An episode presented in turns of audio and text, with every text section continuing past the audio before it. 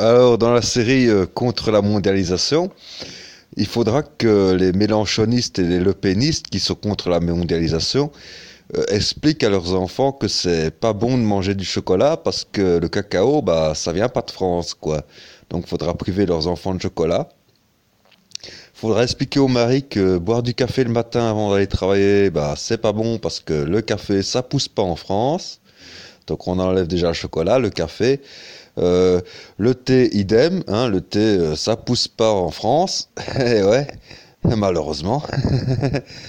bon, bah, restera plus que l'églantier, la camomille euh, et les empoisonnements au curare, au cyanure et Dieu sait quoi d'autre qui là sont bien français. Euh, faudra dire aussi à Laurent Voulzy d'arrêter de mettre du saxo sur sa musique parce que le saxophone c'est pas français et en plus ça sonne africain, tu vois, ça sonne afro-américain, je te dis pas. Bon, euh, faudra expliquer aux chanteurs français euh, d'arrêter de mettre du synthé, parce que le synthétiseur, euh, bordel de mer, ça a été inventé par les putains d'Américains, les mondialistes par excellence, etc., etc., etc. finalement, chacun chez soi, c'est génial, mais ça ne met pas de la joie dans les demeures, je crois. Hein. Enfin bon, juste une petite remarque comme ça, en passant.